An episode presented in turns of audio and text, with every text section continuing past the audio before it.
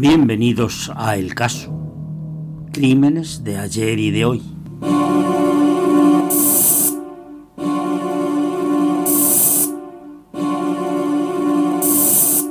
Bárbara García, autora de los guiones, y Pablo García, que aporta la voz. Os invitamos a adentrarnos juntos en los oscuros y misteriosos casos criminales investigados que han marcado la historia y también en aquellos que aún siguen sin resolver en el presente.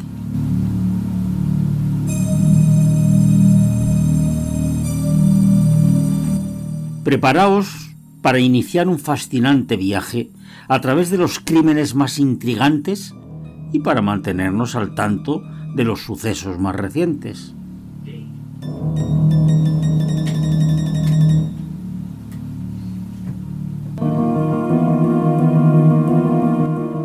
Comencemos esta apasionante aventura en el mundo de los crímenes.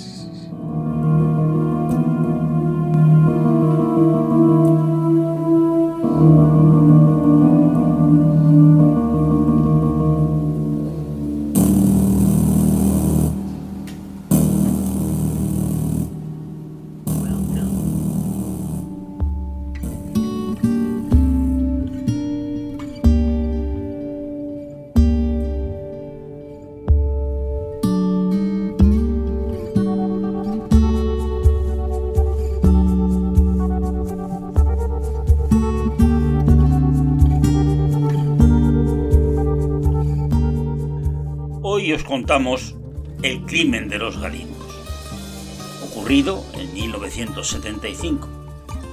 Cinco muertes de las que nunca se encontró el culpable. Acompañadnos a descubrir los detalles.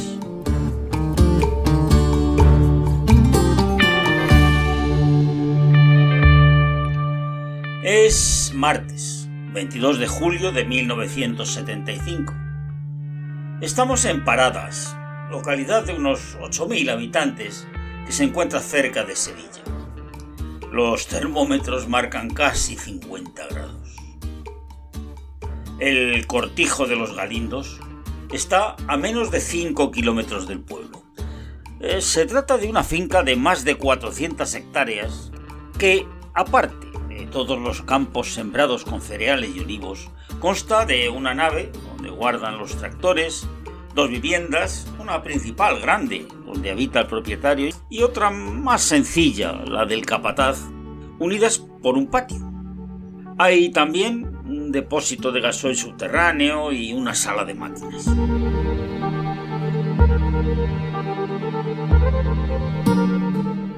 Los Galindos es una propiedad de Gonzalo Fernández de Córdoba y Topete, marqués de Valparaíso y Dañina, y su esposa, Mercedes Delgado Durán, quien realmente era la dueña de las tierras.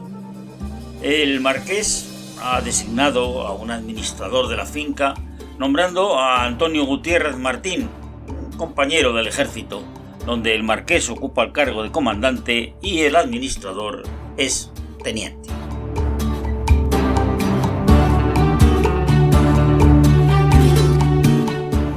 Son las 4 de la tarde. Antonio Fenet, que se ocupa del mantenimiento de la finca, regresa de trabajar en el olivar, en donde ha estado acuchillando olivos toda la jornada.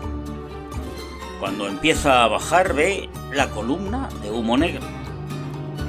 Detrás de él, otros trabajadores se dan cuenta también de que algo raro está pasando. Corre hacia el incendio junto con el resto de los jornaleros. Fernet se da cuenta de que lo que arde es un cobertizo donde guardan balas de paja. Cree que encontrará a alguien intentando apagar el fuego, pero no hay nadie. Al acercarse ve sangre en el patio. Asustado, monta rápidamente en su moto y se dirige hacia el pueblo mientras grita ¡Sangre y fuego en los galindos! Eh, se persona en la comandancia de Guardia Civil de Paradas, dirigida en ese momento por el cabo Raúl Fernández, que acude rápidamente con otro agente al cortijo. Al llegar, se dan cuenta de que desde la sala de máquinas hasta el patio que hay frente a la casa del capataz, hay un reguero de sangre. y lo siguen. La puerta de la casa está cerrada con candado y la Guardia Civil decide disparar y abrir la puerta. De dentro sale Tundra, la perra bodeguera del capataz. Y desde la puerta se dan cuenta de que se ve otro charco de sangre y una estela que indica que han arrastrado a alguien. En la habitación a la que se dirige la estela encuentran a una mujer muerta a golpes. Los trabajadores están seguros de que se trata de Juana Martín, la mujer del capataz, de 53 años. Tiene la cabeza destrozada. El cabo pide que llamen al juez para que pueda abrir el sumario. También pide que localicen al marido de Juana, que no aparece por ningún lado. El forense del juzgado de Marchena, Alejandro Arcenegui, y su hijo Ildefonso acuden rápidamente pero en ese momento no hay juez designado en la zona y tienen que llamar al de Écija, Andrés Márquez, para que se haga cargo del levantamiento.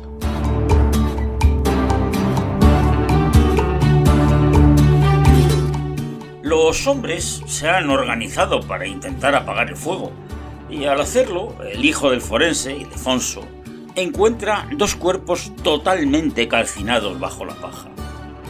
Creen que los cuerpos pertenecen a uno de los tractoristas, Pepe González, al que suponen reconocer por las gafas negras que encuentran cerca, y su mujer, Ascensión.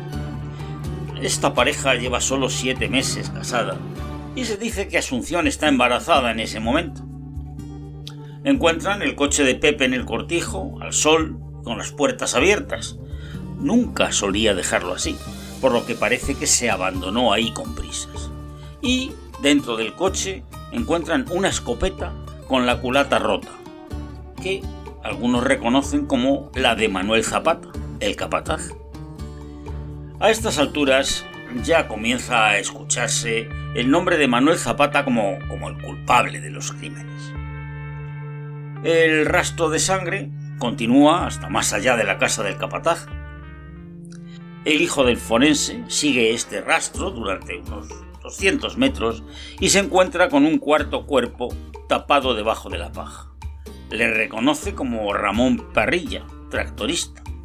Tiene heridas en ambos brazos y también un disparo en el pecho y otro en la espalda.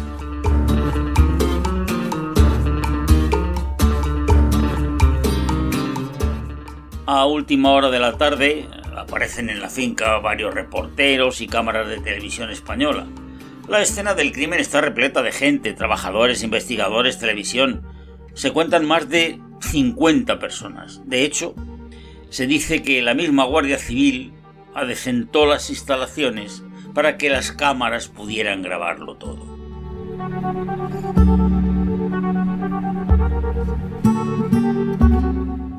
Manuel Zapata es el primer sospechoso de estos crímenes. Antes de ser capataz de los Galindos, en los que lleva ya 20 años trabajando, fue guardia civil, antes legionario. La hipótesis en ese momento es que Zapata enloqueció por el calor y que, después de huir, se suicidó al darse cuenta de lo que había hecho.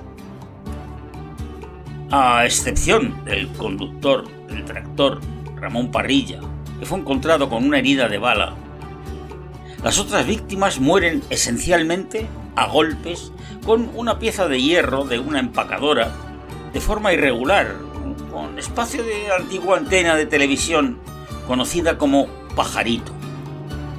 Alguna de las víctimas también recibe culatazos. En teoría, es el administrador el que tendría que llevar esta pieza de hierro, el pajarito, a la finca. Hoy ha estado en el cortijo, aunque él suele ir solamente los viernes.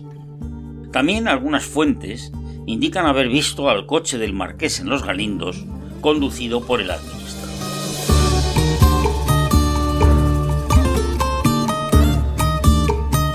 El marqués se encuentra en Málaga en el funeral de un familiar. Llega a Sevilla a medianoche, mm, tiene una coartada perfecta. La marquesa, que ha estado en Sevilla, va al cortijo para intentar averiguar qué ha pasado, y, cuando vuelve a casa y regresa al marqués del funeral, le cuenta lo sucedido y éste se dirige junto con el administrador a los galindos. El marqués echa a todas las personas del cortijo y se queda a dormir junto al administrador en la vivienda principal esa noche y la siguiente.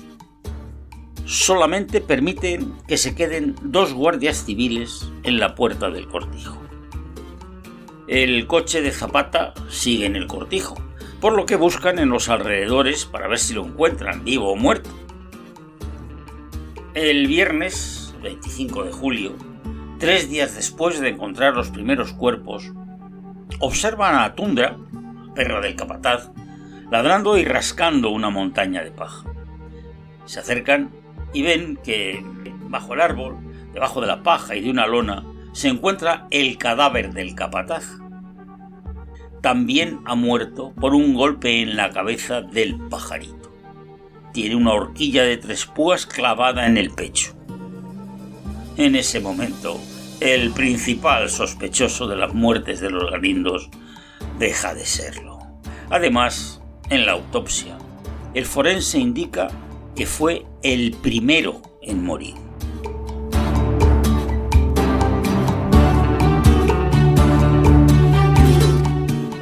La Guardia Civil tiene ahora una nueva hipótesis, que fue Pepe, el tractorista, el que asesinó a todos y después se suicidó. Pepe se casó con Asunción, pero antes pretendía a la hija del capataz, que se opuso a que Pepe estuviera con ella. Por otro lado, hay quien dice que Asunción, la mujer de Pepe, él estaba siendo infiel con el capataz por lo que Pepe se habría enfadado con ambos y los habría matado por celos. Según esta hipótesis, Pepe mató al resto por haber sido testigos.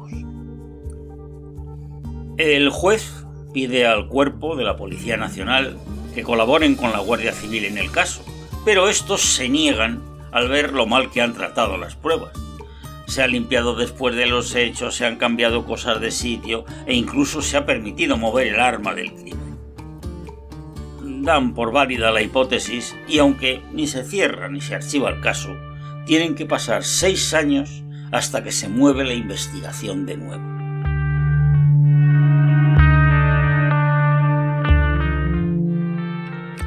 En 1983 llega a manos del juez Asencio un nuevo juez del juzgado de Marchena, una carta que recibió el alcalde de Paradas, fechada en 1976 con matasellos de Zaragoza.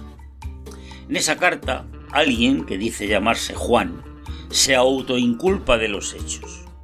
Dice que él fue con el jefe, de quien dice que es alguien relacionado con el cortijo, y que el objetivo principal es Zapata que él no se atrevió a matarle y que lo hizo el jefe. Y cuando llegó Parrilla lo mataron también. A Pepe le habría mandado el jefe a buscar a su mujer Asunción y en el momento en el que regresaron al cortijo les habría asesinado a tiros y después quemado. Juan reconoce haber cobrado 10.000 pesetas por esto. Confiesa haber matado a dos y dice que el jefe asesinó a los otros tres. El juez Asencio contacta con el forense Frontela ya que descubre distintas irregularidades en la investigación y también pide informes a la Guardia Civil y a la Policía Nacional. En 1983, el juez decide exhumar los cadáveres de Pepe y su mujer para comprobar el motivo de la muerte del tractorista y también el grupo sanguíneo de ambos. Frontela descubre que Pepe fue asesinado a golpes como el resto y que trataron de desmembrarlo, por lo que le descartan después de haber sido culpado durante tanto tiempo. Ahora tienen que buscar otro motivo del crimen. Se habla de drogas, fraude fiscal. En general, en todas las hipótesis, el objetivo principal sería el capataz, que se habría enterado del fraude y habría amenazado con denunciar.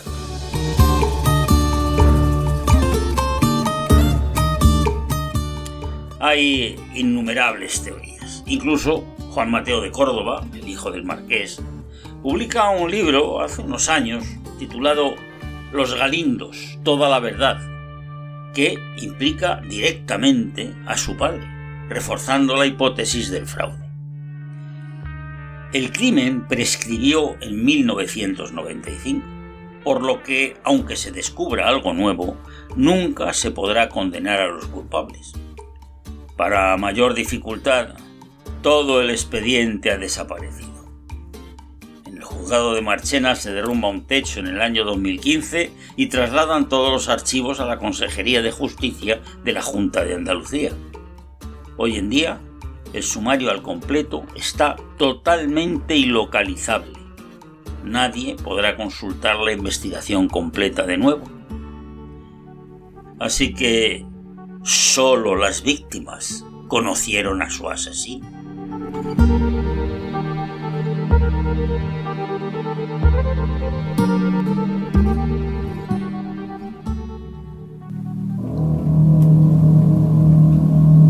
Y con esto llegamos al final de otro fascinante episodio de El caso, Crímenes de ayer y de hoy. Esperamos que hayas disfrutado de esta investigación tanto como nosotros al contarte cada caso. Recuerda que nos puedes seguir en todas nuestras redes sociales para estar al tanto de todas las novedades.